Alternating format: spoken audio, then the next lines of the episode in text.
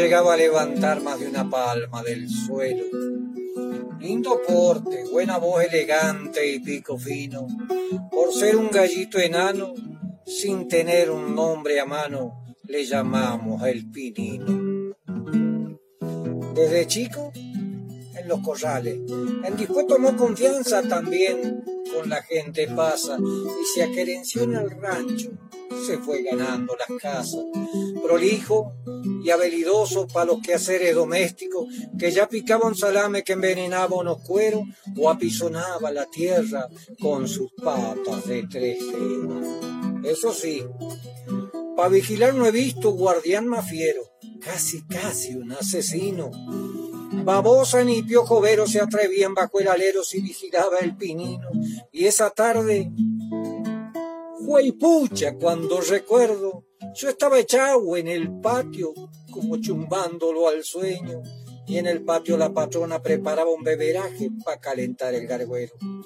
Un repente, siento un grito, un alarido, Rosendo. Volé pa' fuera del rancho dispuesto a jugarme el cuero y ahí en el patio mi china estaba clavada en el suelo y avanzando agazapao, hecho un tigre, el gallo enano. La cresta, la cresta una llamarada y sus ojos dos braceros. Ya no era un ave el pinino, más que un gallo era un plumero. Está loco el animal, está drogado Rosendo, le pegué el grito, pinino, y el gallo con los pullones hacía cruces en el suelo. De pronto, de pronto se vino encima como buscándome el cuello, eché para atrás, quité el cuerpo y fue a caer dentro de la olla donde el agua era un infierno. ¿Por qué se habrá puesto así? decía mi china llorosa. Comió ortiga esta mañana y aún sostenía en la mano las cascaritas pequeñas de un huevo de gallina enana. Como para no desgraciarse, mientras tanto y sin quererlo, con la familia Alpinino estaba haciendo un trago largo la loca. Perdona hermano, le dije. Perdona, no quise hacerlo. Lloré hincao junto a la olla donde giraba ya muerto. Yo sé lo que es un gurí. Puedo saber qué es un huevo. Y esa noche casi sin hambre.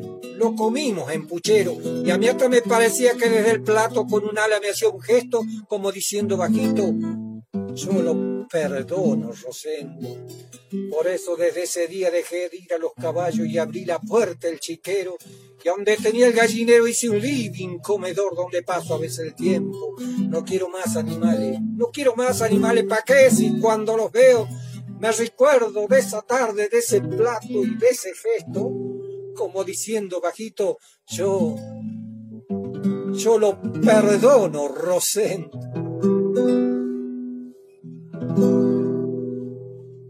Hola amigos de Music in Two Flavors, Música en dos sabores. Este es su anfitrión como casi todas las semanas, porque esa hora es el Q, como dicen los, los sonidistas o los que trabajan en, en los medios.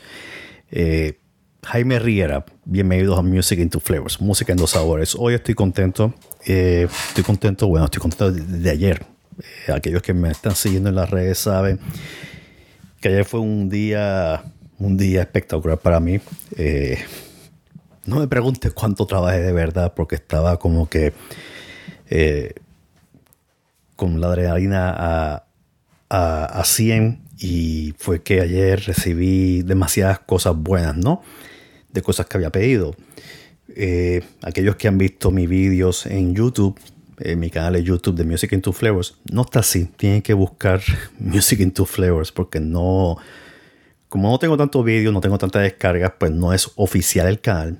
Tiene un montón de nomenclatura algorítmica que en verdad la pondré en la descripción y ustedes la seguirán eh, de este episodio. Pero en verdad que estoy contento. Uno, porque me llegó una guitarra eh, acústica Parlor Fender CP60S. Suena fenomenal. Voy a hacer un vídeo en la semana y lo publicaré en YouTube. Dos, eh, me llegó un paquete de discos que yo le compré a José Espada Banjo Bones, como ustedes recordarán. Pero a la vez me llegó con un montón de cosas que voy a hacer un vídeo, que hice un vídeo, pero no lo grabé porque no apreté el botón de, cosas, cosas de principiante. No apreté el botón de, de grabar en la cámara Zoom Q8 Así que voy a hacer un vídeo de las cosas que me mandó Pepe, que me mandó Pepe. Pepe, un millón de gracias. En verdad que estoy contento con las, con las pullas, eh, con las uñas, con el logo de Banjo Bones, los stickers. Lo voy a hacer el vídeo y lo voy a publicar en Twitter, así que en mi página de internet, así que tienen que estar pendientes de eso. Y tres, tres, que es algo que llevaba cocinando hace tiempo en la mente, algo que estaba así corriendo en la mente y dije, tengo que hacerlo y por fin lo hice las cuerdas de guitarra eléctrica y acústica bajo el logo de Music into Flavors, música en dos sabores. Así que si ustedes han visto Twitter, si han visto mi canal en YouTube abriendo la caja, va a estar, es, o sea, es algo que me emociona en cantidad y estoy enviando, eh, yo probé la guitarra, las, cuerdas, pero me gusta que otras personas las prueben y me den sus impresiones. Así que le envié, hay un paquete que se fue para España ya, hay un paquete que se fue para Pepe Espada para que la pruebe. Y otro paquete se fue para Paul Rena, que es un músico de música americana y country de Dallas, Texas. Así que hay tres paquetes y se va un cuarto eh, para Nicole Belenos, que le pedí que me ayudara y me dijo que sí, que se las enviara. Así que van a ser cuatro personas que me van a dar sus impresiones de las cuerdas y las publicaré. Y esas cuerdas van a estar a la venta, así que próximamente estaré abriendo mi tienda cuando me siente de hacerlo, porque tengo que atender una cuestión de registro de marcas eh, que tengo que resolver y, y es, un, es un pugilato, pero nada. Eh, el episodio de hoy es bien distinto a otros episodios porque déjeme darle la historia. Con quien me senté a platicar por teléfono es el padre de una persona, de un amigo eh, una persona que aprecio inmensamente, que estamos, y, me envió, y, sabe que no lo he hecho, porque se lo he dicho, me envió unas notas, unos acordes para practicar y poder grabar juntos un vídeo eh, live streaming. Así que tenemos eso pendiente, él y yo en guitarra, una canción de Sabina arreglada por él.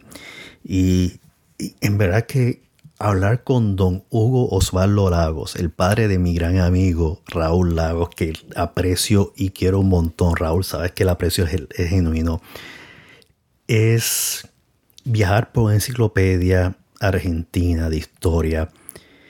Y fue algo que, que de estas personas que tú dices, en verdad yo me quiero sentar, no quiero hacer más nada en la vida que escuchar a este hombre hablar y contar la historia del baile tradicional argentino. Y yo no quise interrumpir. Yo no conozco mucho de la, de la historia argentina. Conozco pues así pinceladas. Eh, conozco de las batallas, así pero pinceladas por mi cuenta, no porque me hayan educado en la escuela o la universidad, sino es que porque he leído. Y como diría eh, el, el vídeo de Darks, ¿para qué les voy a decir, para qué voy a echar mentiras? no, o sea, yo conocía, conocía bastante de la guerra de las Malvinas, conocía mucho de la época de, de, la dictadura de Videra hacia ahora, ¿no? Hacia un poco hacia ahora. Pero no conocía el detalle, ¿no? De, de las cuestiones de la procedencia de las músicas, de las danzas. Y, en verdad que este mundo de la música es impresionante. Siempre te abre nuevas puertas, nuevas ventanas. Y en esta plática con don Hugo Osvaldo Lagos, en verdad que me picó mala curiosidad. Hablamos de el pericón nacional, hablamos de la danza del gato, hablamos de la chacarera, hablamos de la samba, hablamos de Jujuy, hablamos de todo, de todo. La versión sin editar se encuentra en Patreon, no va a estar disponible, no va a ser pública solamente es exclusiva para las personas que, son miembros de Patreon y ahí hay un montón de detalles que no están en este episodio. Y, ¿qué les puedo decir? Para mí fue una de esas pláticas que me enriquecieron eh, de una forma increíble. Quiero hacer una fe de rata, otra fe de rata en otro episodio. Dije Santiago del Estéreo, una burronada de mi parte, es Santiago del Estero. Van a escuchar tres audios clips, ¿no? Van a escuchar tres audios clips que les tengo preparado.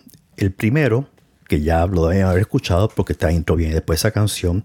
Se llama El Pinino y es una especie de, no diría que milonga, no sé si es milonga, eh, pero es cómica, ¿no? Es, es un, canto cómico, de comedia. En el minuto 37 más o menos vas a escuchar la música de lo que es el Pericón Nacional. Y después van a escuchar un audioclip de promoción de mi gran amigo Iñaki, Sánchez de la Fricoteca. Y quiero decirles a todos ustedes que yo estoy poniendo todas las semanas, y este es mi propósito, darles a ustedes también otros podcasts que son bastante buenos para que los escuchen. Divertidos, jocosos, serios, sobre literatura. Así que van a estar escuchando estos audioclips por toda la semana, o sea, cada semana alternándolos. Así que van a estar escuchando el de hoy. El esta semana, pues el de Iñaki eh, Sánchez de la Fricoteca. El episodio de American Pie tienen que escucharlo. Ojo, hay muchas, muchas malas palabras pero es comiquísimo. Eh, yo me reí en cantidad. Eh, aquellos que no les guste las palabras vulgares, pues no lo escuchen. Pero yo me reí en cantidad y Iñaki, si escuchas esto, mora un montón. Y la última canción que me voy a escuchar es La cama vacía. Es otra milonga. Así que sin mayores preámbulos, voy a dejarlos a ustedes con Don Hugo Osvaldo Lagos desde Río Negro, Argentina. Bueno, pues déjeme primero darle la bienvenida a Music in Two Flavors, música en dos sabores. Y para aquellos que nos van a estar escuchando desde ahora, se preguntarán cuál es la sorpresa que yo tengo debajo de la manga. Y hay cosas, y tengo que decirle Don Hugo, para aquellos que no saben, pues todavía voy a decir el nombre, solamente voy a decir el primer nombre, Don Hugo. Ayer y antes de ayer he estado escuchando unos clásicos de la música argentina que a mí me pusieron los pelos de punta. Y para aquellos que están preguntando, tengo al otro lado de la línea en Río Negro a don Hugo Orlando Osvaldo Lagos, que es el padre de mi gran amigo Raúl Lagos, que fue policía en un momento dado de su vida, ahora está jubilado, es fundador con otras dos personas más de la Piedra Azul, eh, una organización que educa a personas en, los, en las danzas folclóricas y tradicionales argentinas y de, que eso, y de eso es que vamos a hablar. Vamos a hablar de las danzas, vamos a hablar del baile, porque no hay música sin baile y no hay baile sin música. Las dos se llevan de la mano. Es imposible bailar sin música. Todavía no he visto a nadie bailando sin música. Así que, don Hugo, un millón de gracias por conectarse conmigo. Como estaba diciendo antes, para mí, para mí es un placer, porque hablar con ustedes es como hablar con, hablar con Raúl. Y cuando Raúl me, me, compartió una de sus payadas, yo le dije, yo tengo que tener a tu padre en mi podcast porque es que me fascina esa, esa genialidad y esa creatividad única que yo quisiera poder escribir como usted escribe esas, esas estrofas tan lindas, esas décimas en las payadas que usted eh, publica en los vídeos en, en su página de Facebook. Así que un millón de gracias por estar conmigo y vamos a hablar de bailes, porque eso es lo que estamos hoy aquí, hablar de bailes folclóricos. ¿Cómo, no? Vamos a ver, don Hugo, cómo, y siempre me gusta empezar para que mi audiencia sepa un poco del trasfondo histórico, la, trascendencia histórica de usted. Eh, ¿Usted siempre fue del área de Río Negro, de, de la Patagonia, o usted era de otra provincia de Argentina? No, no, yo nací en Cipolletti, donde está Raúl, este, yo nací en Cipolletti y, sí, he recorrido partes de, nuestro país porque es muy grande, ¿cierto?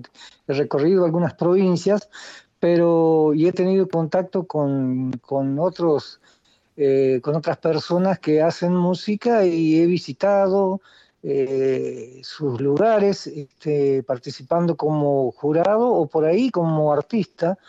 Eh, y entonces este, eso nos ha llevado a enriquecer, ¿cierto?, Nuestra, nuestros conocimientos. Pero sí, yo soy de acá de, Río Negro, bien patagónico, ¿cierto?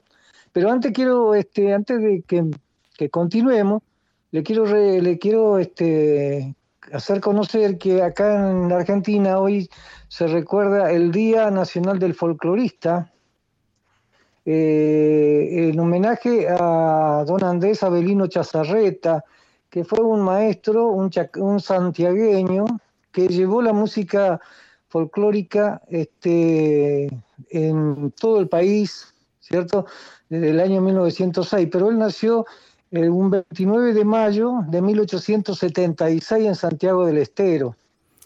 Eso, eso, iba a preguntarle, porque Santiago del Estero también comparte territorios con, con Chile o no?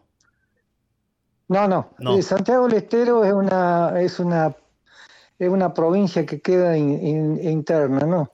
Las provincias que comparten con Chile serían las la Patagonia, Santa Cruz, Chubut, Río Negro, Neuquén, después Mendoza, San Juan, eh, La Rioja, eh, Catamarca y Salta. Esas serían las provincias que, que van contra la cordillera de los Andes, ¿cierto? Salta tiene un, es, eh, también tiene eh, comunicación con parte de, Bolivia. Eh, Jujuy está encerrada dentro de la provincia de Salta, es como un collar que le hace, si usted lo ha visto en el mar. Sí, lo he visto y estoy loco, por, estoy loco por ir a Jujuy. Jujuy me fascina, nada más de ver la geografía y, y, esas, y esas escenas bien pintorescas, ¿no? De, de esa región me fascina, sí, sí. Tiene muy buena historia, muy buenas leyendas, sí, y aparte, eh, no hablar de, de, su geografía y, de sus encantos naturales, sí. Por eso hay una de, la, de las maravillas ahí este, de interés de la común de la humanidad, que es este el Cerro Siete Colores, ahora han encontrado otro de los 14 ahí en Purmamarca. Sí. Y no, y es como usted dice, Argentina, yo, Argentina es un país sumamente ancho y largo. Yo recorrí Argentina en avión en varios ciclos, ¿no? En un viaje que hice el 2005 al 2006, empecé en Buenos Aires, llegué hasta Bariloche, Bariloche fui a Calafate, Calafate fui a Ushuaia. Y de todos los sitios que estuve en Argentina, Ushuaia fue el sitio que yo dije, si muero, quiero que sea aquí. Quiero morir aquí. Ushuaia me fascinó. Ushuaia tuvo una especie de magia, un encanto. Caminé por sus bosques, caminé por los bosques de, de, madera. De sí, bueno, no solamente eso, las maderas que se han convertido fosilizadas por el tiempo que los prisioneros cortaban, ¿no? Ah, sí, sí, sí. Eh, sí, en la Patagonia hay varios lugares que, que se encuentran por ahí bosques petrificados. Este, y yo he conocido algunos y este, he tenido la oportunidad este, de poder eh, recorrer y, consultar a gente que, estaba trabajando en ese lugar haciendo descubrimiento de los fósiles, tanto vegetales como animales, ¿cierto? Sí. No, y, su fauna y su flora es increíble. Cada vez que íbamos más al sur nos dábamos cuenta que los lupinos se hacían mucho más grandes. Hasta que llegamos a Ushuaia y encontramos que los lupinos eran gigantescos y, mi esposa y yo estábamos como que estos son lupinos en, estrógeno, en esteroides, porque son, son inmensos, nos cabían en una, una flor, un, puñado de flores nos cabían en una sola mano y se, se nos haría. Sí, sí, sí, ¿Cómo fue que usted, don Hugo, empezó en, la parte folclórica, en, interesarse más y en crear el grupo folclórico? Pues yo sé que fue con otra pareja que usted creó el grupo de Piedra Azul, que fue con Gladys Barragani y eh, Oscar Gali, creo. Sí, eh, claro. Nosotros, eh, si bien este, yo vengo bailando desde que tenía seis años, o sea que yo ya pasé los 60 63, 60, voy a cumplir 64 años ya prácticamente con el folclore. Empecé bailando a los seis años en la escuela primaria, ¿cierto? Con una maestra que era del norte de Argentina, de Catamarca, y desde ahí este, quedó instalado nosotros, tuvimos la oportunidad de conocer en esa época eh, en vivo y en directo, así por decirnos, sentados en el piso que nos tocaba la guitarra don Jorge Cafrune, los de Córdoba, los del Suquía, eran conjuntos este, muy famosos en esa época, ¿cierto? Y bueno, y después, este, bueno, la adolescencia, por ahí vio cómo es la adolescencia, por ahí uno escapa o por cuestiones de, de trabajo, de estudios, nosotros empezamos a trabajar de muy chico, ¿cierto? Y, eh, luego de unirnos en matrimonio y, haber recorrido un poco, nos dedicamos al folclore eh, de una forma seria, este, formándonos con la escuela eh, de folclore de Cipoletti, ¿cierto? La escuela provincial de folclore de Cipoletti, es una escuela que empezó en el año 68, su fundación fue un 22 de, de agosto, que se recuerda el Día Internacional de Folclore. Un 22 de agosto, eh, y esa, en esa escuela eh, los chicos empiezan en jardín de infante y transcurre su carrera ahí este, con la primaria y con la secundaria. Cuando terminan el secundario terminan como profesores de folclore. Y tiene este, 11 materias, dentro de esas tiene la danza en sí, zapateo, este, coreografía, este, gimnasia rítmica, historia de la danza, eh, lengua. La lengua que se estudia ahí no es precisamente la de pueblos originarios, sino este, es la, cómo, cómo se transmuta o se transforma la lengua española este, en el gaucho, ¿cierto? Cómo la, cómo la, pronuncia, cómo la resume y también este, por ahí esos agregados que, que fueron este, durante años este, escuchados en el campo, ¿cierto? Como flete, palenque, aijuna y bueno, ¿cierto? Todo ese tipo de dichos, ¿no? Eh, bueno, nosotros ahí estuvimos eh, con mi esposa eh, formándonos durante siete años, ¿cierto? Nosotros ya, no, no, fuimos como chicos, sino ya éramos este, adultos, ¿cierto? Ya éramos personas adultas. Pero tuvimos los siete años y después nos largamos a bailar en forma independiente, participando en, en fiestas nacionales, hasta que recorriendo la provincia, fiestas nacionales como la del, la del lúpulo en el Bolsón, la, la fruta fina en el, en el, hoyo de Puyena, ahí en Chubut, lugares muy lindos, muy pintorescos. Y este, también cuando llegamos a Río Colorado, este, comenzamos siempre ligado a cultura, cuando llegamos a Río Colorado, este, comenzamos ahí también a, incursionar y se nos dio por formar la agrupación, este, y donde ahí, ahí aparece un matrimonio, que es Oscar Gali y su esposa... Mm, Gladys, eh, Gladys Barragán. esa, Gladys Barragán, ¿cierto? Sí. Bueno, ahí este, empieza nuestro, nuestros principios más que nada empezamos como este, un grupo para destinado a bailar. Y, en eso, el concepto de piedra azul, que por, lo que pude leer de, la página de ustedes en Facebook, viene de una palabra mapuche, ¿no? Eh, Calfucura. Eh, ¿Por qué el concepto o por qué el nombre de piedra azul a la agrupación? Bueno, em, eh, como todas estas cosas, ¿cierto? Eh, pronunciar la palabra calfucurá, ¿cierto? Calfú, eh, calfú azul, curá piedra, piedra. Acá es los curá, ¿cierto? El cacique calfú curá. era, era este un, ¿cómo es? Un indio que venía de, de, de la zona de Chile, de, ¿cierto? Eran, ellos pertenecían a la Araucanía, ¿cierto? De la zona de Chile, hay Villarrica, bueno, ellos estaban en una parte que entran al río, a, la Argentina, desde un paso que se llama Foyel o Paso León, en la cordillera, pasan la cordillera y salen este, a la altura del río Foyel, eh, que ese, está ubicado entre Bariloche y Bolsón. Eh, desde ahí este, ellos continúan su, trayectoria y pasan el, zonas de como Jacobasi, eh, los Menucos, llegando a General Roca, ¿cierto? Pasando el río. El río, como yo le decía, es navegable hasta General Roca. Ahí hay un paso que, que se llama Paso Córdoba, con B corta. Córdoba era el apellido de un botero, una persona que cruzaba la gente en bote, y ahí se podía vadear el río porque era bajo e inclusive a caballo. Por ahí pasaban esta gente, año 1750, 1760, y ellos empezaron a desplazar eh, eh, por las márgenes norte del río Negro, llegando a Río Colorado, que Río Colorado este, lo vadeaban y ahí ya ingresaban a la provincia de Buenos Aires, ¿cierto?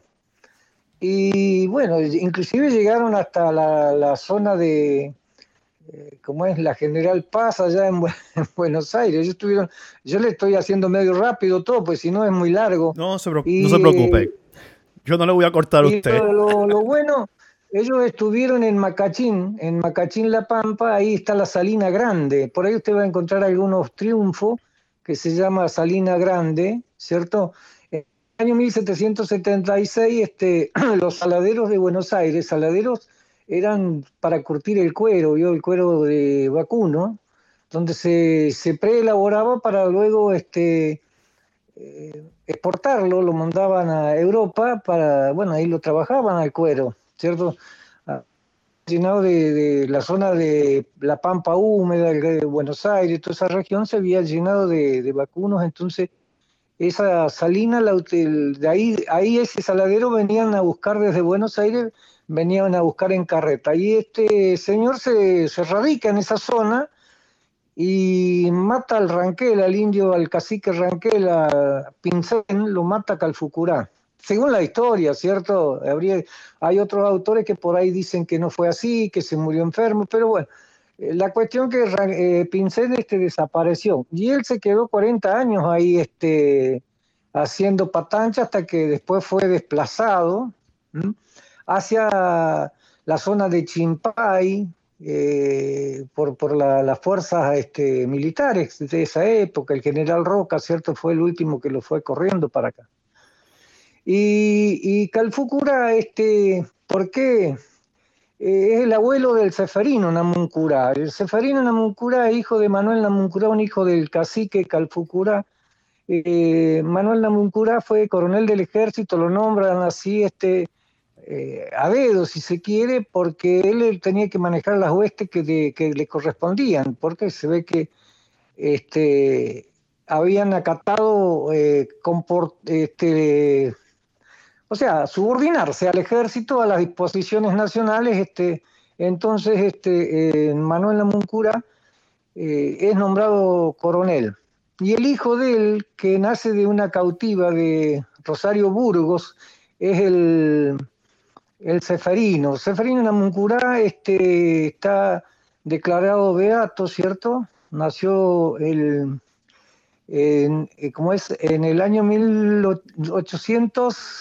1895, más o menos, sí, y falleció en, España. Él estaba estudiando, en, Italia, él estaba estudiando para él quería ser sacerdote para ayudar a su pueblo, decía, él quería, él se quería eh, dedicar a la, a la, religión, ¿no? Bueno, tiene una historia el Seferino. Bueno, de ahí nosotros, en base a eso, y devoto, y devoto del santo, bueno, le, mandamos el, el, nombre este Calfúcura, ¿cierto? Ya veo. Es interesante, sí, es eh, interesante.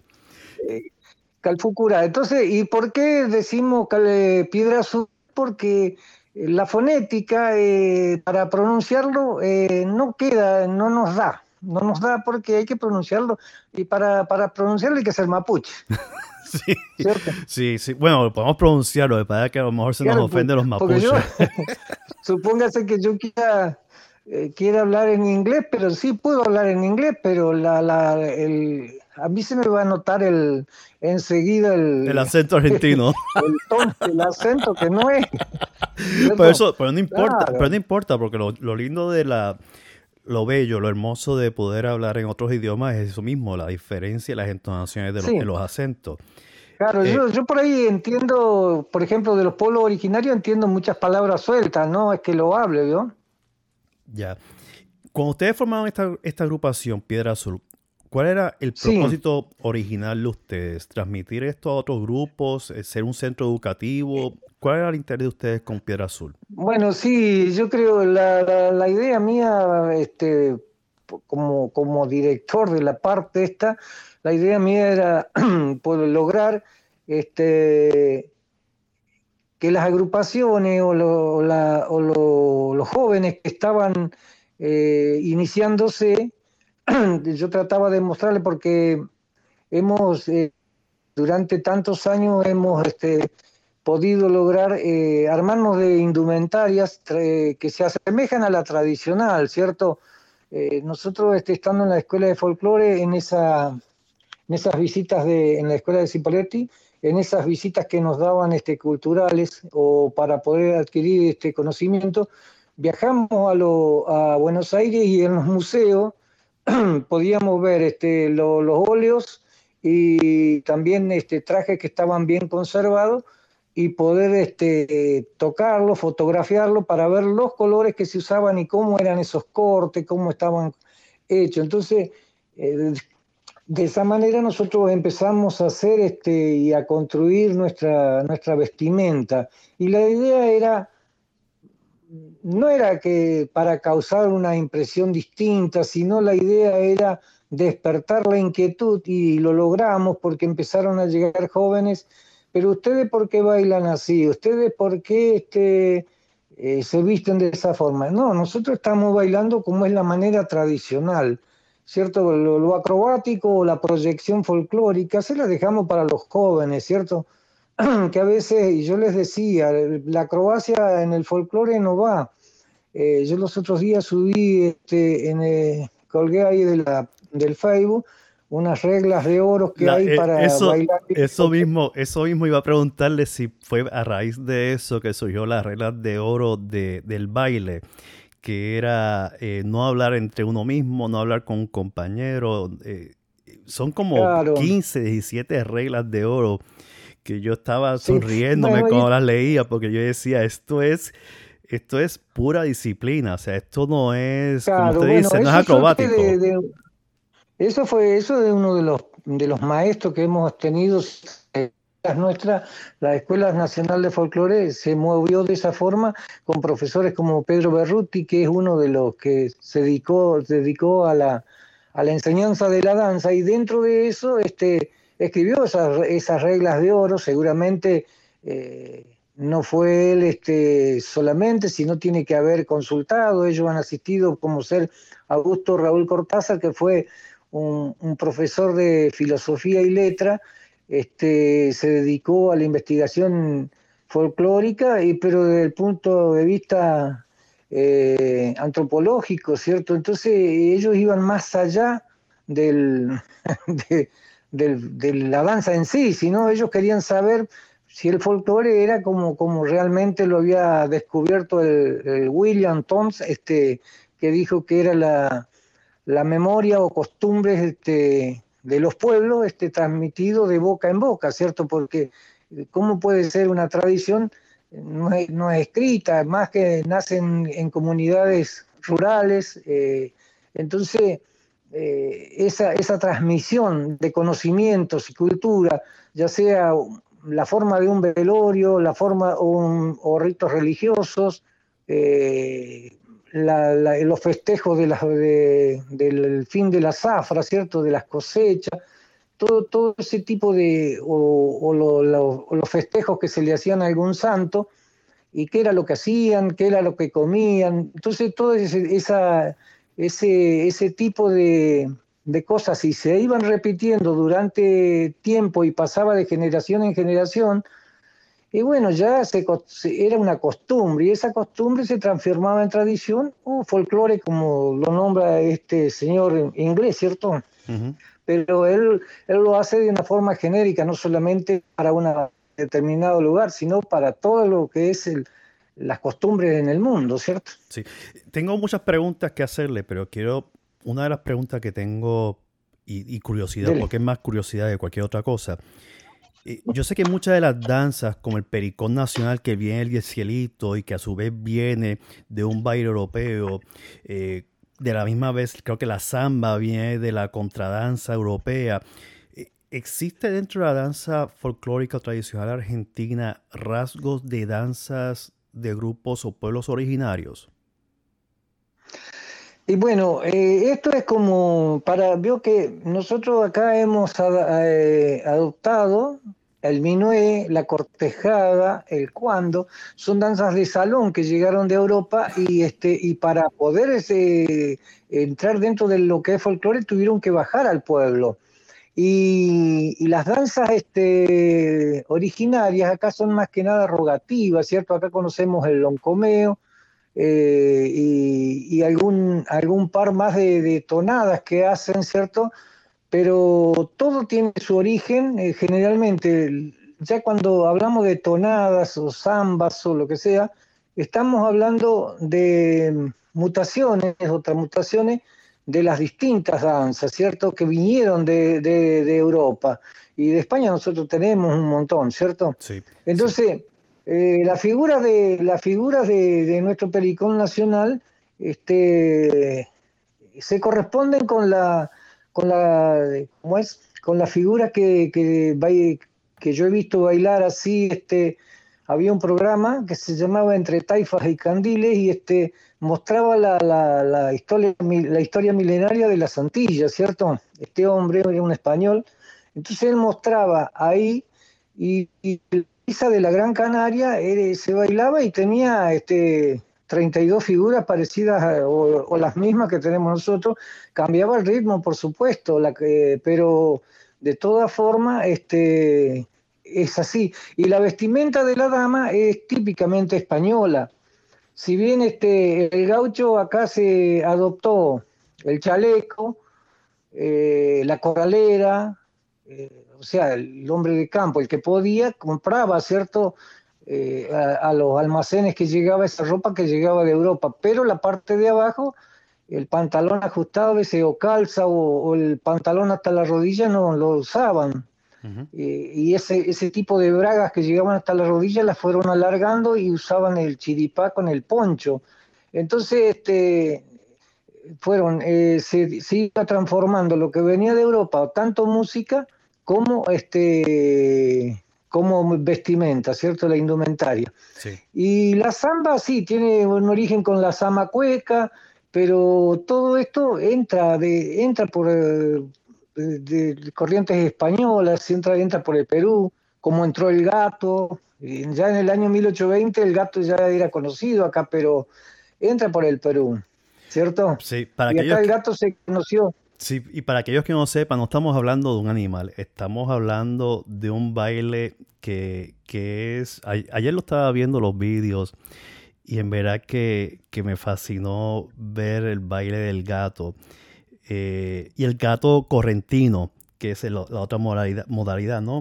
Eh, y estuve escuchando a los hermanos Abrodos y su conjunto, y en verdad que, que quedé fascinado con la música de esa agrupación folclórica.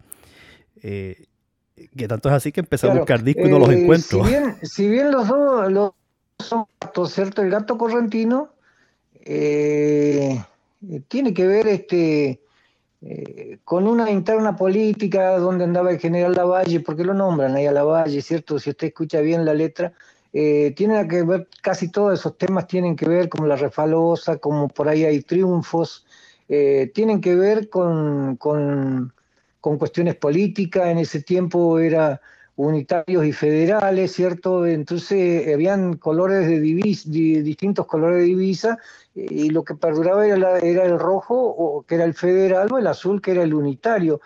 Entonces, por ahí el, gato correntino nace así, parece simple, parece chistoso, pero en realidad tiene que ver con, eh, con, unas cuestiones políticas que en su momento fueron serias, ¿cierto? Como, como todos los casos.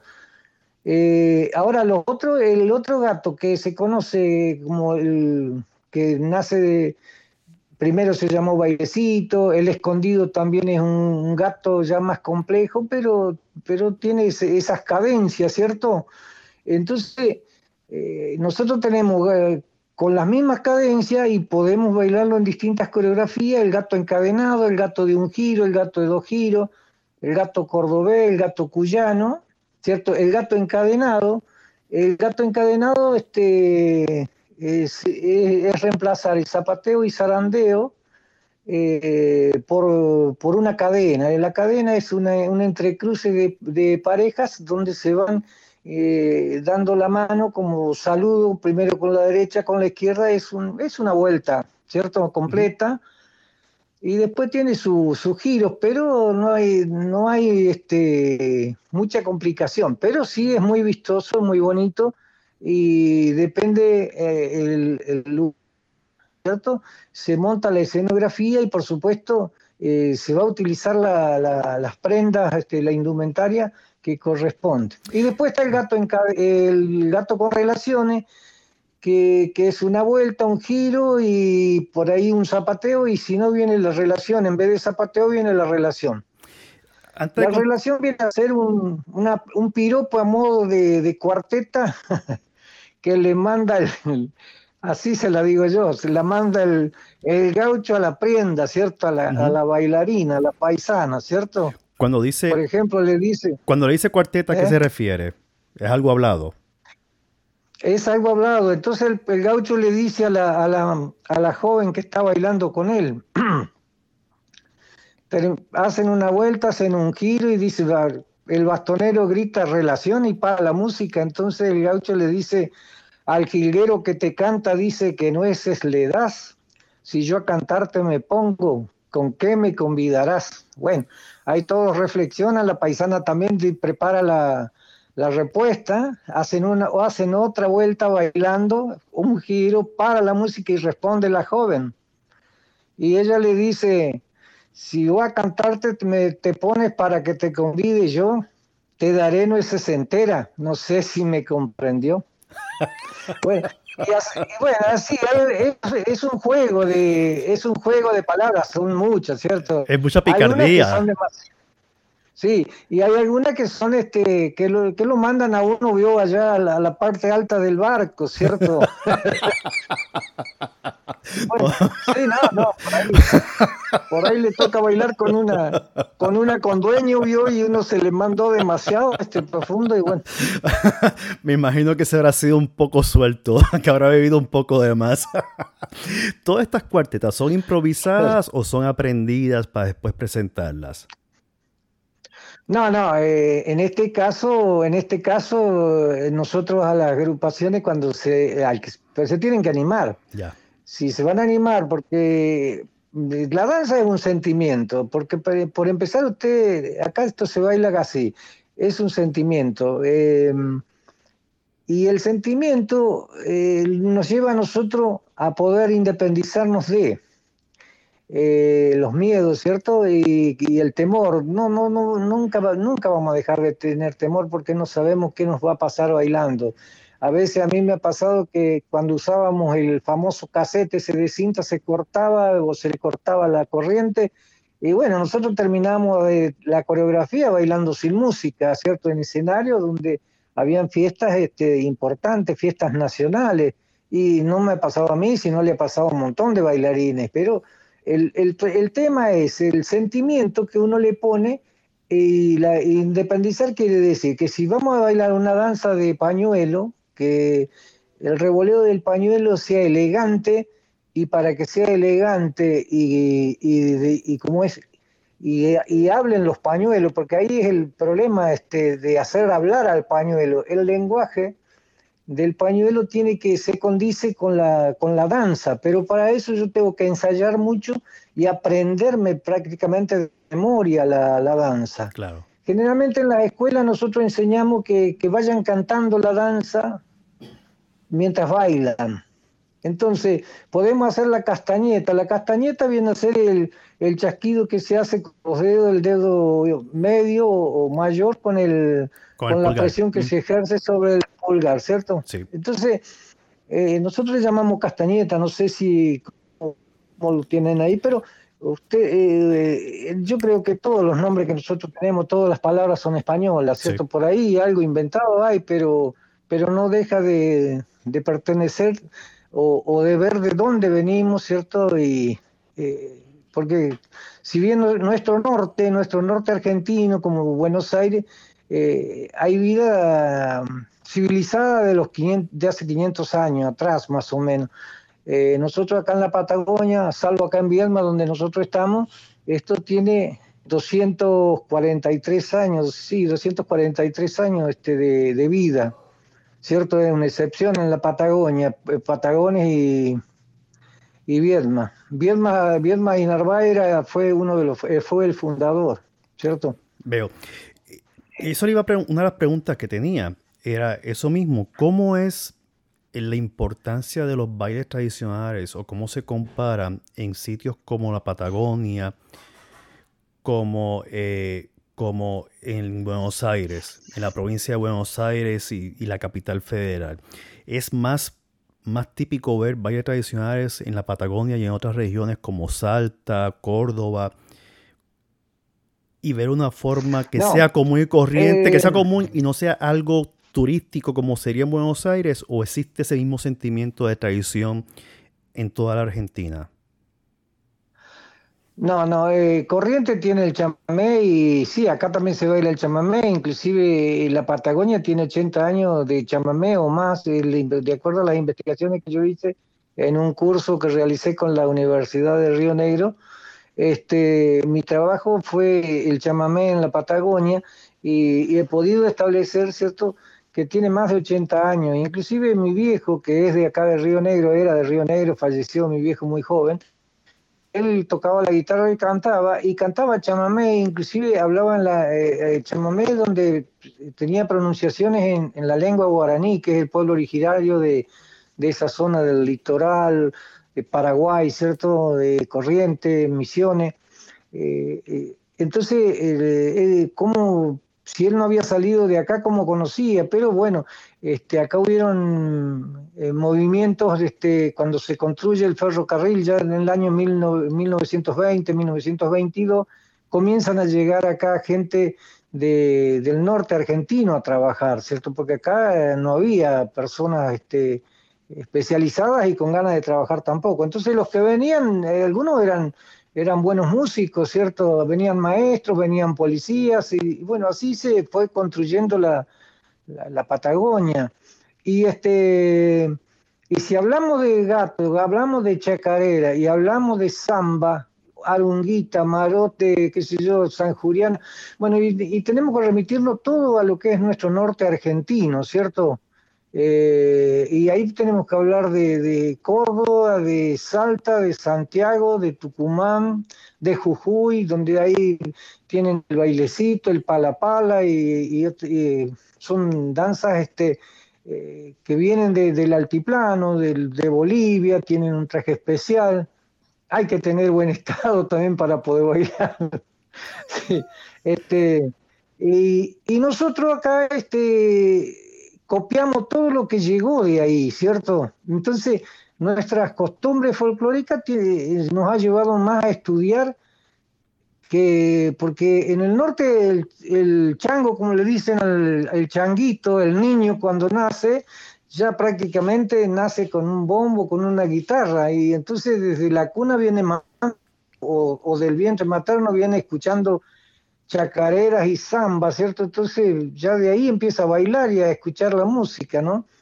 Y acá nosotros es mucho más frío la cuestión. Eh, eh, hay otras corrientes de música que llegan y bueno, entonces hay que ponerlas en la zaranda y, en el sentimiento de cada uno, qué es lo que quiere hacer. Entonces, eh, sí, para hacerla nosotros este, hemos tenido la aprobación, yo he estado en competencias este, eh, eh, con recitados, recitados propios. Este, he, salido, he salido tercero a nivel nacional con un recitado mío eh, de humor, ¿cierto? Entonces, pero eso, eso, esos festivales se hacen en Córdoba, ¿cierto? La Borde, la fiesta del, del zapateo ahí en la Borde, la, la fiesta nacional del Malambo. Y después está el festival mayor del país, el famoso eh, Cosquín, no sé si lo habrá sentido nombrar, pero... Lo he escuchado. Ese festival, bueno, es el festival mayor que hay del folclore. Inclusive viene que se hace, se reciben delegaciones internacionales de, de, muchos países de habla hispana, inclusive hasta Japón, porque Japón tiene un, un festival que se llama Cosquín.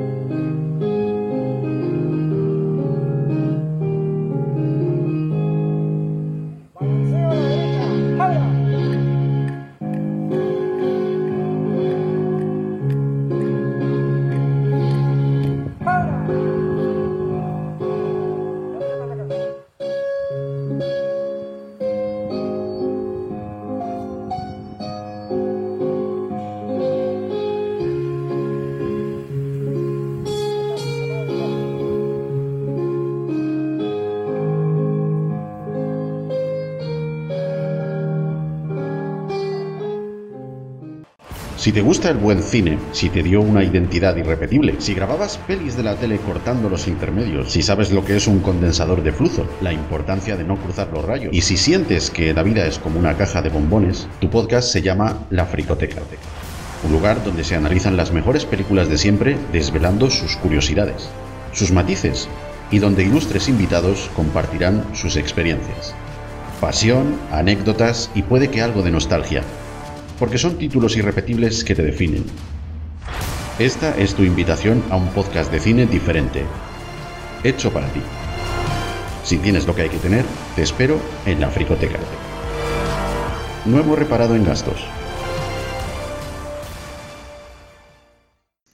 Es curioso porque los japoneses en ese aspecto son unos, unos ávidos de la música latinoamericana.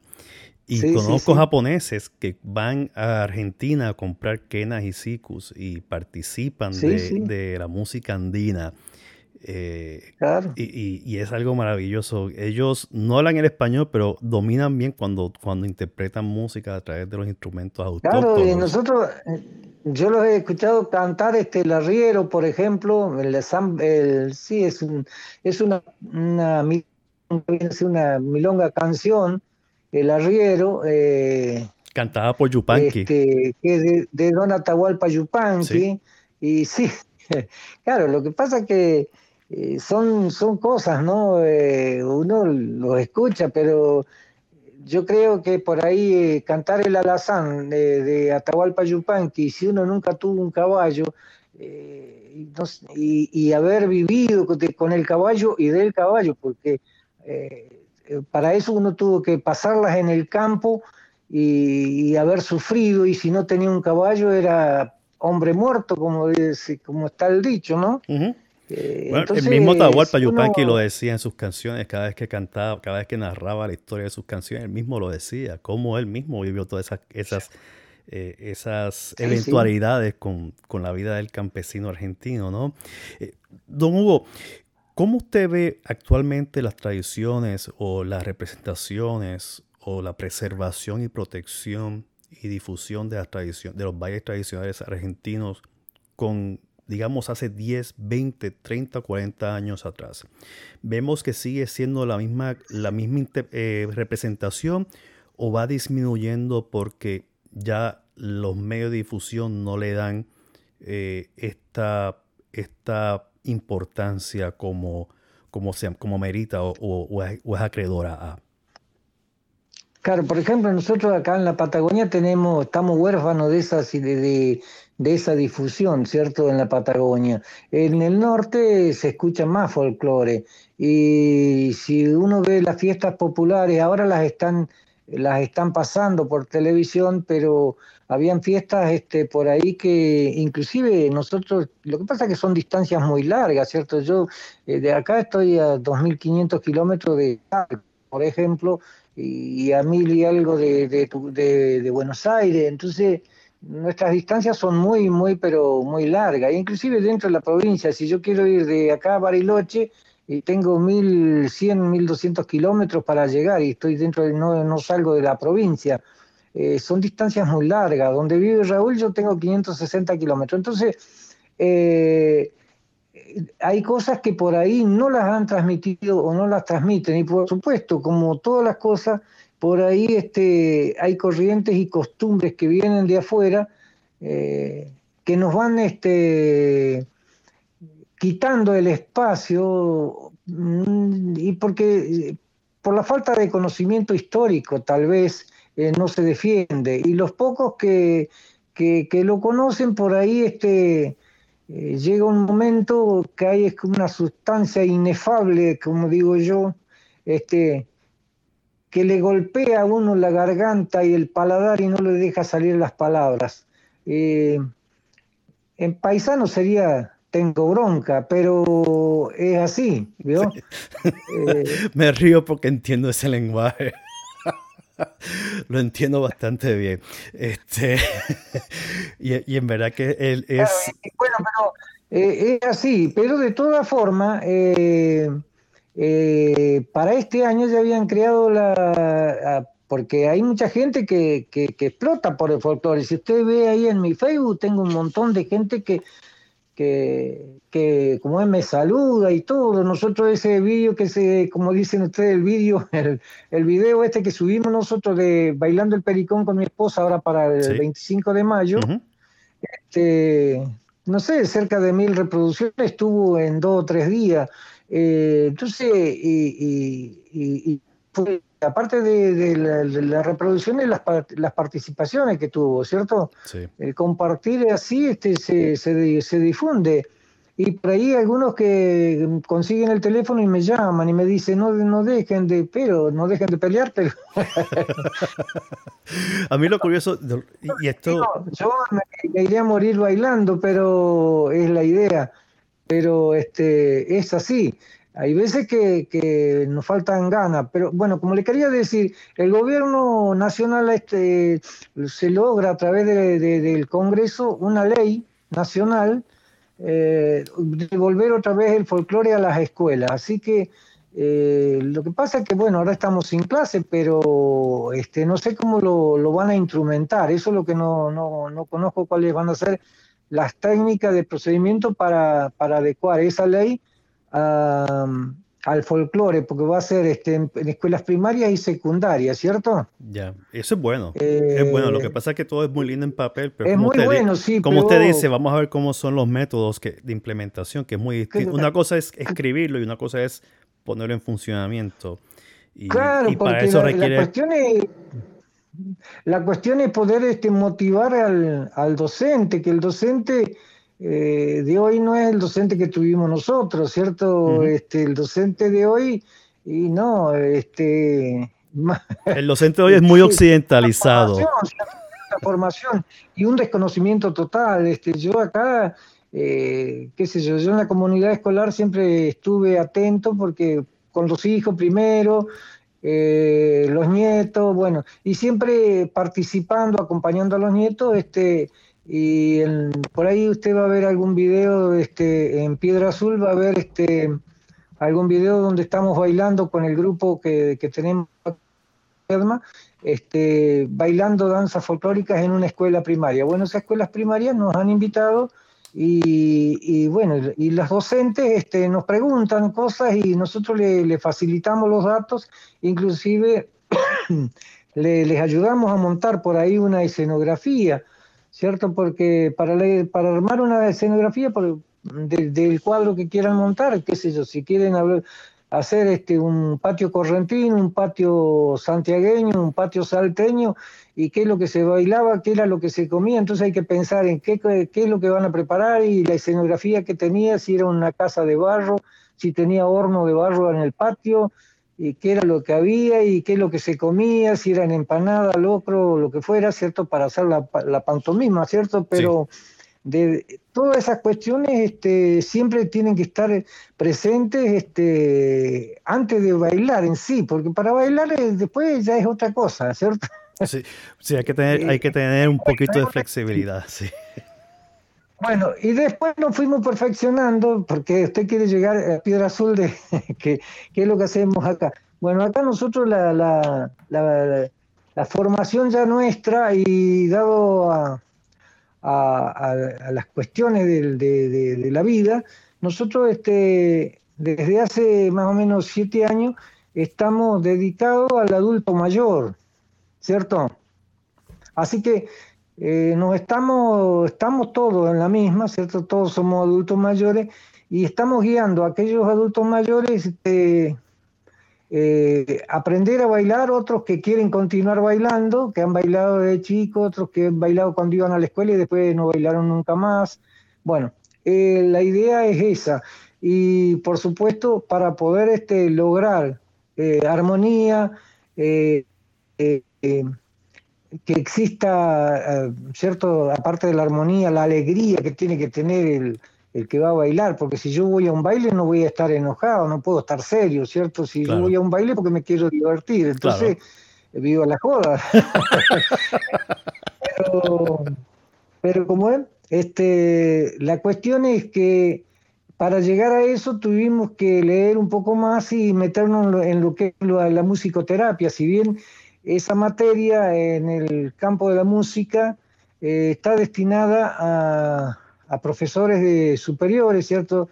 Yo estudié música en la Escuela Superior de Música de, de o sea, de arte en General Roca. Ahí, me, ahí estudié música. Y, este, y estaba esa materia para los profesores, pero está destinada más que nada para aquellos que que están en el arte de curar, ¿cierto? Por ahí no sé si has, escuchado sobre los payas médicos, los médicos que, que, trabajan con esa, con esa técnica para niños o para ancianos, ¿cierto? Ya, no, los, he escuchado, he escuchado eso, pero con los psicólogos, como una, como un elemento adicional a la rehabilitación. uno, uno va o por ahí, este, para determinadas artes marciales hay una música ahí que, que tranquiliza el, tranquiliza el alma, dice, y pone en, ejercicio lo físico, a veces este, lo aletarga tanto que se quedan dormidos y se olvidaron de la clase. Pero este, en este caso, eh, nosotros no, no, no, no, buscamos la parte orgánica de, en lo que es terapia musical, ¿cierto? La musicoterapia, sino eh, la parte psíquica y, y física, ¿cierto? Eh, ¿cómo voy a manejar yo el grupo? Entonces, tengo que ver limitaciones de movimiento que tiene cada uno, porque por ahí tengo algunas nenas con 85 años, 93, 94. Entonces, ¿hasta dónde pueden este, ellos hacer eh, sus movimientos y emparejar los movimientos con la, la persona que se mueve más lento? Eh, y entonces, y armar una coreografía de ese, de, en, ese, en ese sentido para que quede vistoso. Usted sabe que nosotros acá hemos llevado a bailar y, y han arrancado el, aplauso en cada cuarto de, o en cada mitad de la danza, el aplauso de, la gente y genuino, este, muy, muy, este, muy este, contento, porque, a ver, si yo llevo a un abuelo a bailar.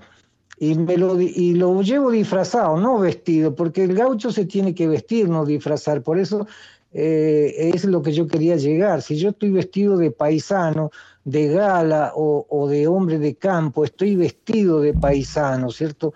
La ropa me tiene que me tiene que calzar. Si yo tengo que subir a caballo, esa ropa no me tiene que molestar.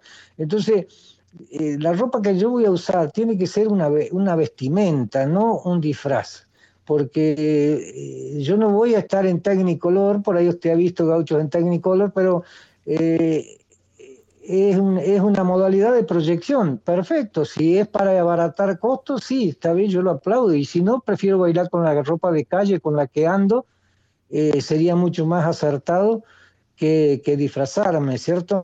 En este caso, va el nieto, va el hijo, a ver a la mamá, a la abuela, o a la bisabuela en algunos casos, y, le sacan fotos, lo filman y todo, y contento. Pero ¿qué pasaría si yo les voy a hacer hacer ridículo a las personas mayores este, en público? ¿Cómo, cómo, cómo la tomarían? O ustedes, yo les llevo su, su mamá a bailar y de repente me, usted dice, pero no, mira, ¿qué está haciendo este tipo con la, con la, con la vieja? ¿No? Porque es así. Claro, sí. Se considera una afrenta, sí.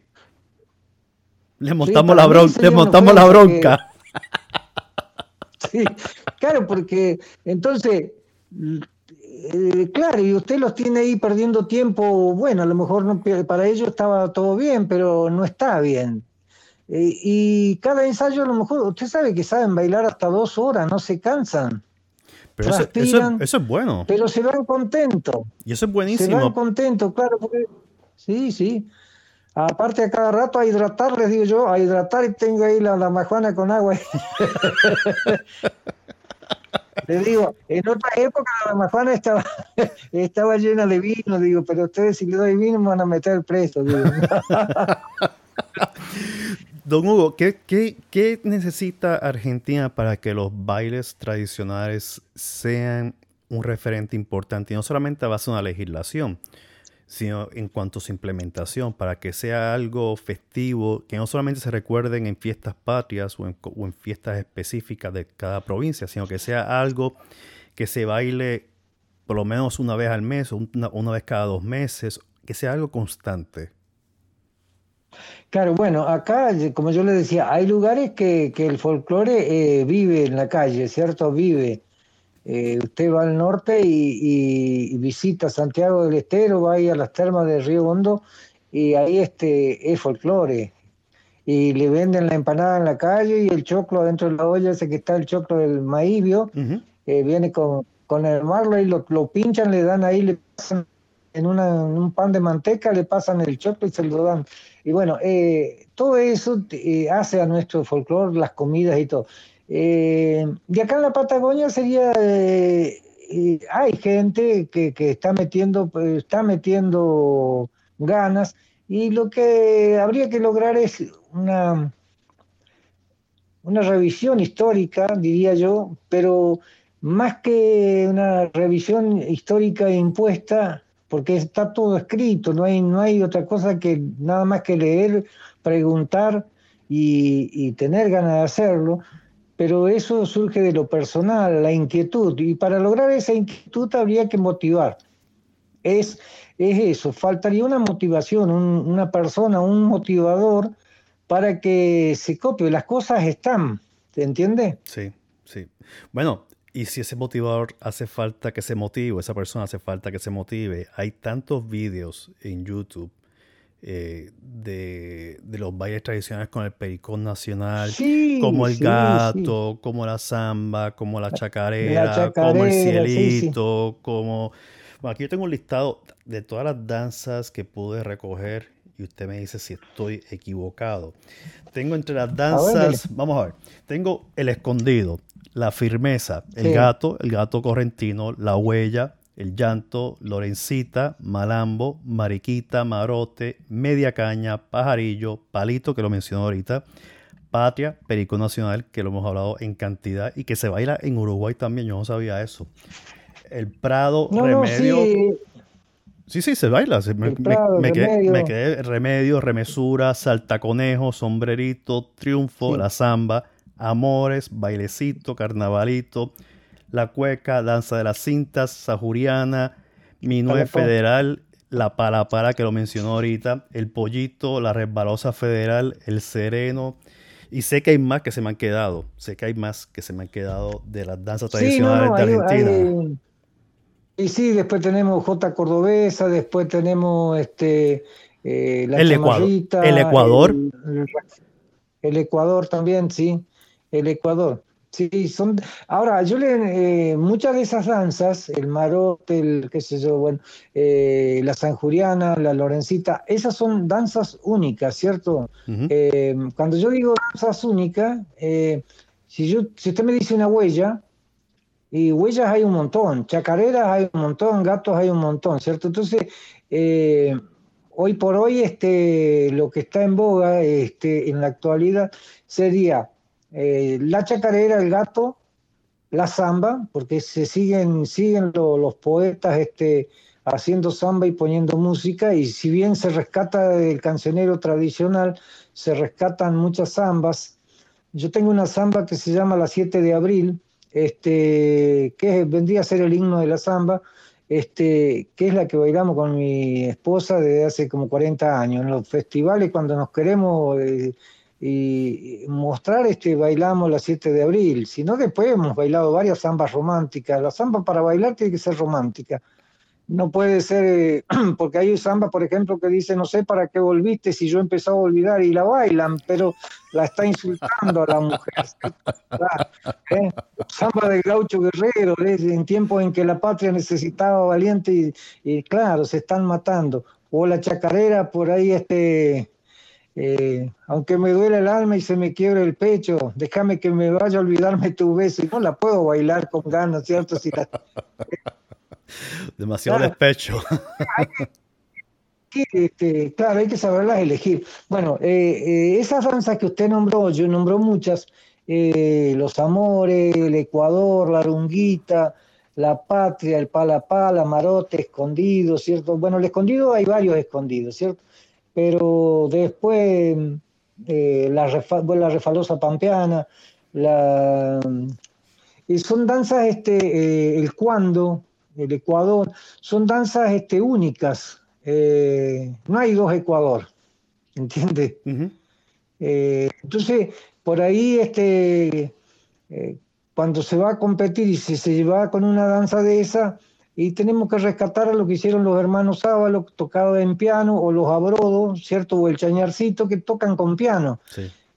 porque para muchas veces en las competencias bailar una danza tiene que ser tradicional con músico en vivo y tiene que ser guitarra y bombo. Y por ahí le dejan permitir un fuelle, ¿cierto? El fuelle, cuando hablamos de bandoneón, el bandoneón, ¿cierto? Sí. Eh, metido así como Dino Saluzzi, que era un salteño que tocaba zambas este, con el... Ahí está la zamba del fuellista, ¿cierto? ¿Quién me la quiere comprar? bueno, eh, entonces e, ese tipo de de, ¿cómo es? De, instrumentos en lo tradicional se permiten las competencias, pero ya le digo, el, esto, esas danzas que, que nombró, nosotros tenemos un montón de danzas este, para bailar. Y después las coreografías que se aceptan como tradicionales, hay variaciones y, son, son muchas. Hay danzas de pañuelo, hay danzas este, con castañetas, eh, hay danzas en conjunto, como la media caña, como el pericón, como el cielito. Eh, hay que armar un conjunto de danzas y que, que hagan las figuras como corresponde, ¿cierto? Y después, eh, danza de sueltas independientes, como le llamamos nosotros, que se puede bailar de una pareja sola. Samba, chacarera, gato, escondido, qué sé yo, infinidad, ¿no? Usualmente todo esto se baila con ocho parejas o se puede bailar con menos parejas. En el caso del Pericón Nacional, ¿con cuántas parejas se puede bailar? ¿Cuál es el máximo? No, no, para hacer, para hacer bien las figuras, este, para hacer bien las figuras, tienen que ser ocho parejas. Vale. Porque si yo quiero hacer este, la, Cruz Federal, ¿cierto? Eh, necesito sí o sí las ocho parejas. Para hacer un, el pabellón nacional también necesito. Después para hacer este, la vuelta en cadena. Son, figuras que están dentro del pericón, ¿cierto? Sí. Eh, pues si no, después podemos hacer, y, cuando hacemos eh, las paralelas que enfrentamos, que hay que hacer una demanda de pareja eh, o intercambio de, pareja este, en el baile. claro, no pensamos, no, pensamos en más nada, en el baile. en el baile. Este, eh, tienen que ser este, números pares, ¿cierto? Porque si no me va a sobrar una pareja, tienen que ser este, las ocho parejas, ¿cierto? Claro. Eh, después sí, después está el Pericón por María, también tiene una coreografía especial, eh, distinta, muy bonito, no cambia la cadencia. Después está el Pericón de cuatro, también este, el Pericón de cuatro es, es una es una variante del, del pericón nacional, pero la música es la misma, ¿cierto? Eh, veo que tiene un ritmo como la ranchera, si bien la ranchera nuestra eh, nace de la mazurca y la huella de la, de la, de la román, son, son este, temas que después fueron este, adecuados acá, pero todo vino, ya le digo, y como decía usted, viene de España, viene de, viene de, de, Europa. ¿Mm? ¿Quién usualmente hace el papel o juega el papel o el rol del bastonero? ¿Es alguien dentro del grupo del baile o es alguien del grupo eh, musical? El que hable fuerte.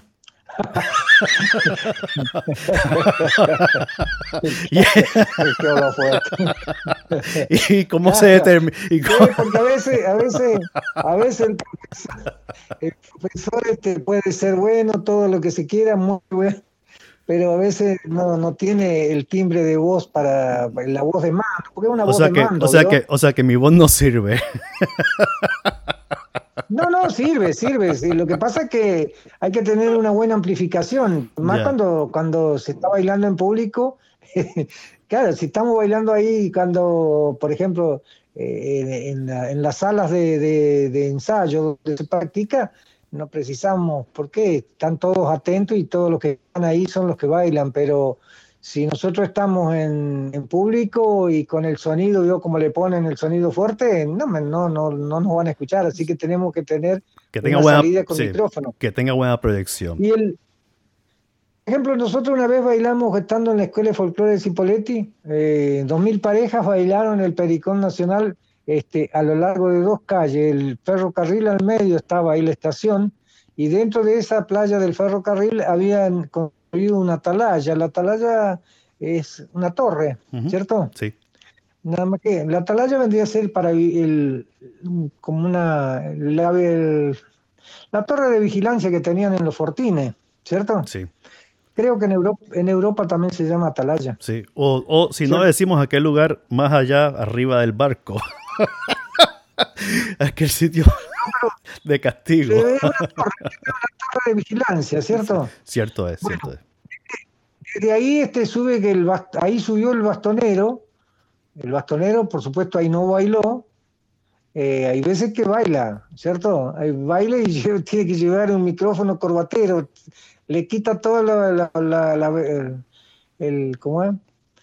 Eh, desluce la, ropa de paisano para ponerse algo este, que no corresponde. Pero bueno, pues tiene que ir con un micrófono corbatero.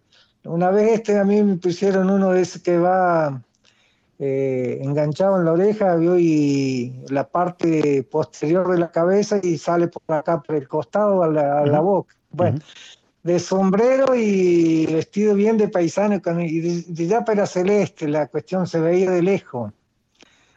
Sí, se, desluce, desluce, no lo mismo cuando es algo... Sí.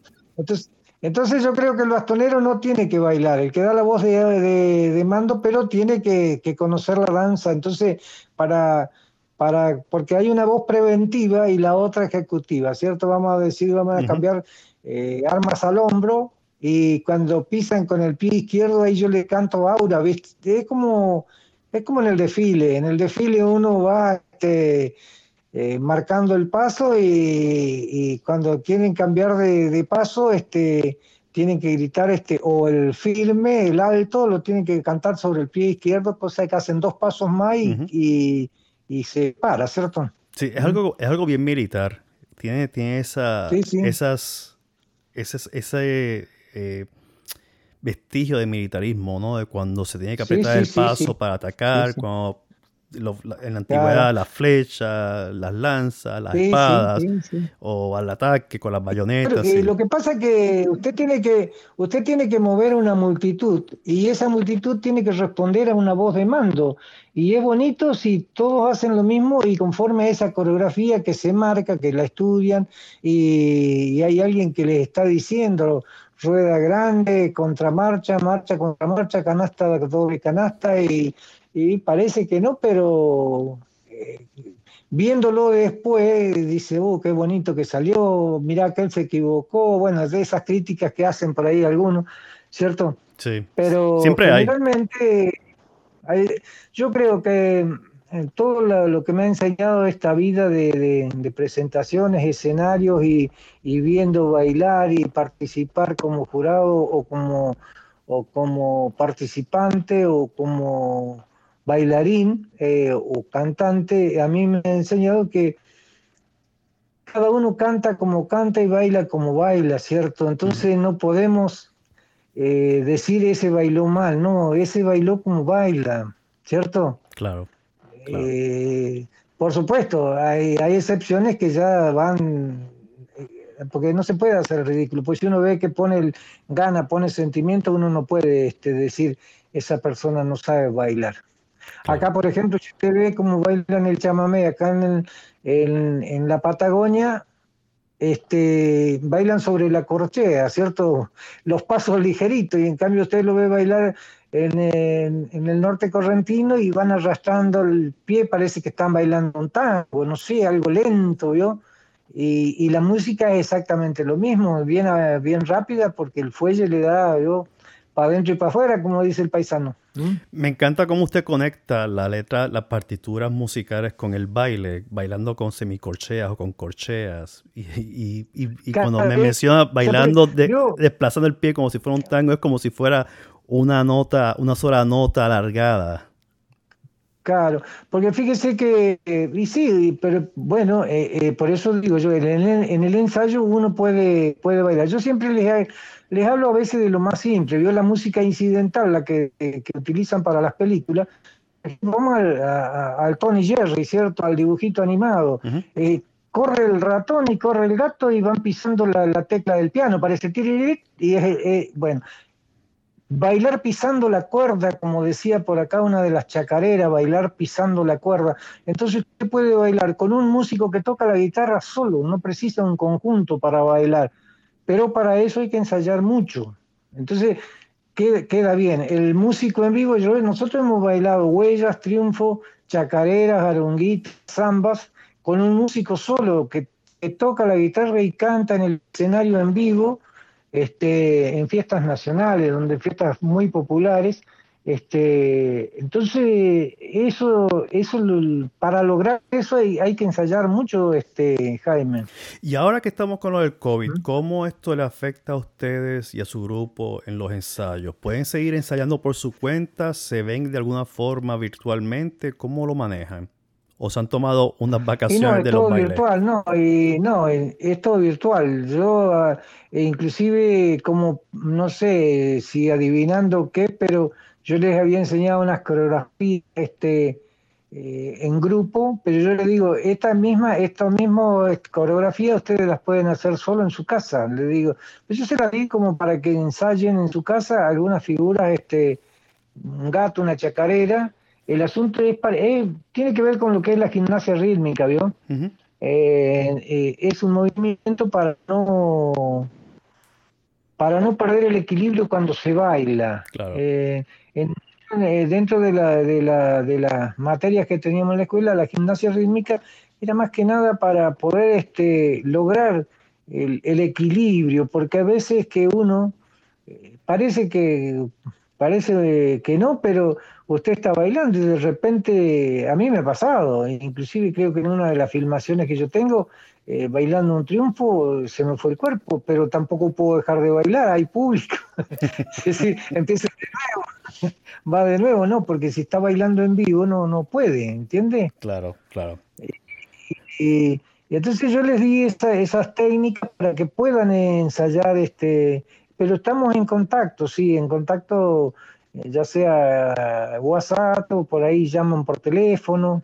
Y no, no, no nos podemos ver mucho. Por ahí este, eh, pasa alguno por acá, por frente de la casa. No sé si usted vio donde nosotros hicimos el cuadro este del, del Pericón Nacional. Es, lo ve, es un jardín que tenemos.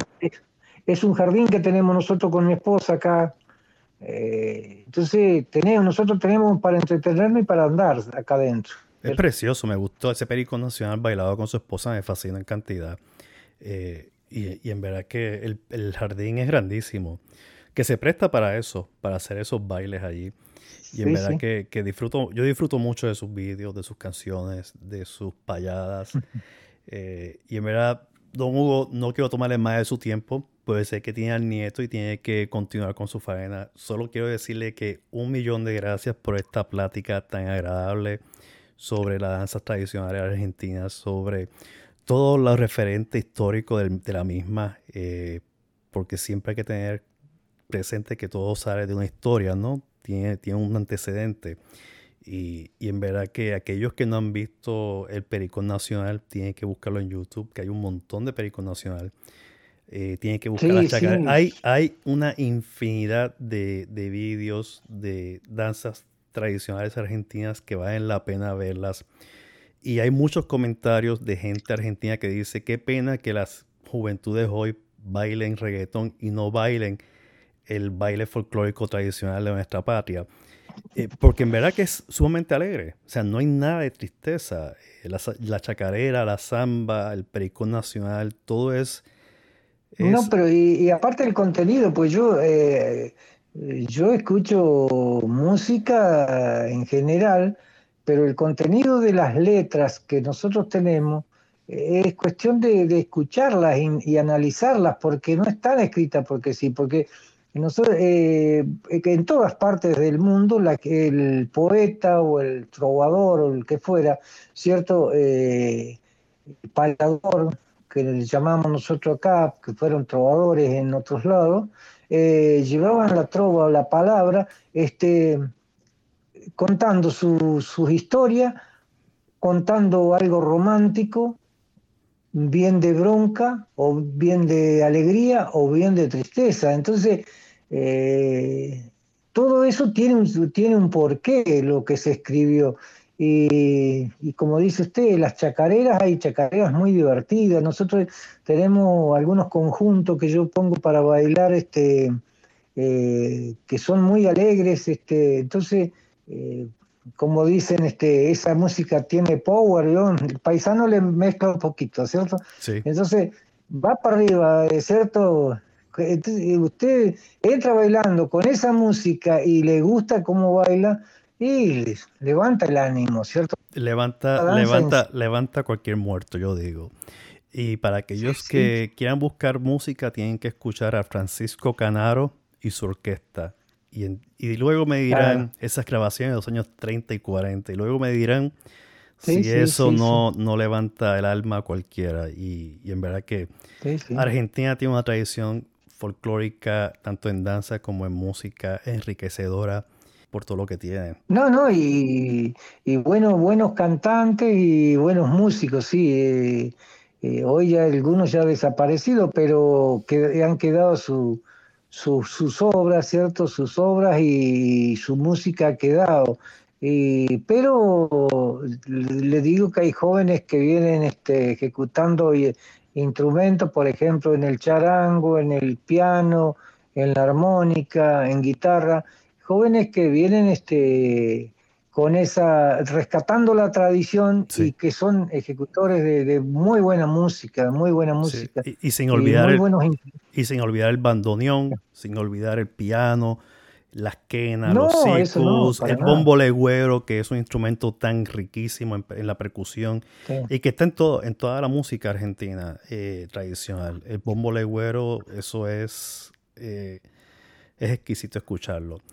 Nada, don Hugo, un millón de gracias por su tiempo, un millón de gracias por esta plática tan enriquecedora y por todo lo que nos has dicho y la información histórica que yo no sabía la mitad o tres cuartas partes de lo que me dijo. Yo sabía de las batallas y la música y todo, así superficialmente, pero no en el detalle como usted lo ha traído. Eh, y en verdad que, estoy bien agradecido por, por, haber participado y aceptado esta invitación a estar en este episodio de hoy. Un millón de gracias y gracias a Raúl también, porque Raúl fue quien me habló de usted y Raúl, como buen hijo suyo, tenía toda razón. Papá es un genio, me dijo.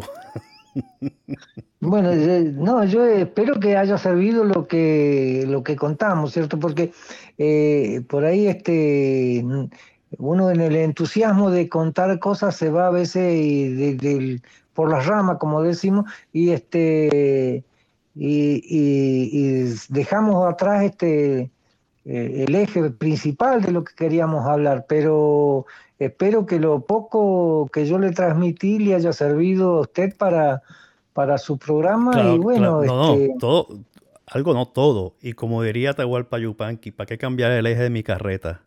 Así que no, yo no cambio nada. Todo lo que dijo es. Nunca lo, no, todo lo que dijo Dice, no, decía los ejes de mi carreta nunca los voy a engrasar. Sí, sí. ¿Eh? Claro, a él no le molestaba el ruido. ¿Para qué si no le molestaba el ruido? Claro que no. Claro que no. Era un genio, te vuelve otro genio de la música. Sí, señor. Nada, don Hugo, un millón de gracias y que pase un excelente fin de semana y nos mantendremos siempre en contacto. Y aquellos que quieran saber más de usted, ¿dónde lo pueden conseguir a todas estas? Si quieren ver más videos sí, Sí, sí. ¿Cómo no? Y a sus órdenes y para lo que usted disponga, ¿cierto? Y me gustaría por ahí este obtener, si ha grabado, obtener algo de esto para acá poderlo mostrar también acá a mis nenas del, grupo. No falta más, claro que va a estar grabado, claro que está grabado y, va a estar disponible el sábado que viene. Así que Sí, está grabado y lo va a tener. lo va a poder escuchar y Raúl lo va a escuchar también, así que no se preocupe que lo... Bueno amigos de Music in Two Música en Dos Sabores, espero que el episodio de hoy le haya sido del agrado. Es un episodio muy distinto porque estamos hablando de danzas, estamos hablando de diferentes ritmos y diferentes música que se usa en las danzas tradicionales folclóricas argentinas, así que este es un episodio como dije yo, no hay música si no hay baile y no hay baile si no hay música, porque si usted baila es porque tiene una música en la mente, la está tarareando. Eh, quiero decirle algo que me resultó sumamente curioso y, cariñoso a la vez. cuando don Hugo habla de sus nenas, eh, son señoras que pasan la edad de don Hugo y pasan la edad de cualquier persona que tenga 50 años. Hay una foto que le encuentro tan y tan tierna que me compartió, que es, y la voy a poner posiblemente en, en mi página web, que es él con una señora, creo que de ochenta y pico de años, y esa es una de sus nenas, y ese, esa forma de dirigirse a ellas de esa forma cariñosa y tan paternal me resultó tan agradable. Y, y en verdad que, como dije al principio, estoy agradecido a Raúl, estoy agradecido a Hugo por haberse sentado conmigo a platicar, estoy agradecido a ambos por su amistad, Estoy agradecido por la música que ambos proveen. Estoy agradecido por lo que don Hugo Osvaldo Lagos hace por mantener las tradiciones vigentes.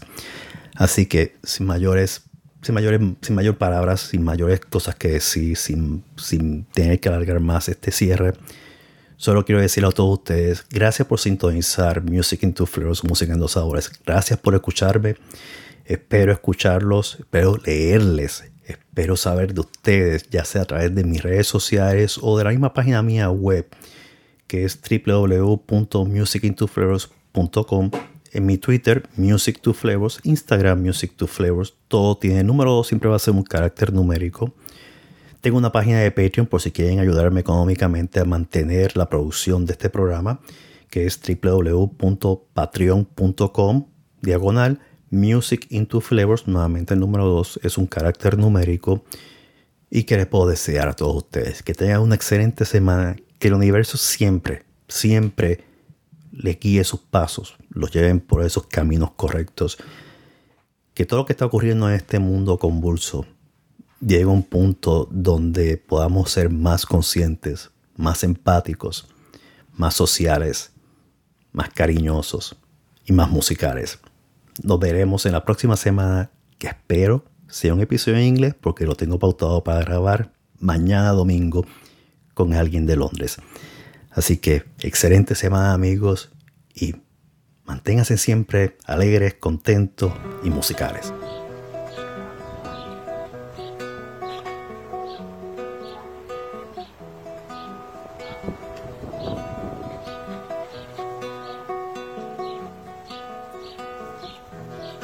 Desde un lúgubre hospital donde se hallaba internado, casi agónico y rodeado de un silencio sepulcral, de su ternura habitual, el que siempre demostró, tal vez con afecto no, y de su lecho sombrío un tísico amigo mío, esta carta me escribió. Querido amigo, quisiera que al recibir la presente te halles bien y que la suerte te acompañe por quiera. De mi parte mal pudiera decirte que estoy mejor, pero en cambio en mi dolor y de mi lecho advierto, yo soy un pobre esqueleto que a mí mismo me da horror. La carta es para decirte que si podés algún día venir a hacerme compañía vos que tanto me quisiste. Estoy tan solo y tan triste que lloro sin contenerme. Ya nadie suele quererme, todos se muestran impíos. De tantos amigos míos, ninguno ha venido a verme. Hoy yo te doy la razón, pues veo en mi soledad esa llamada amistad es solo imaginación.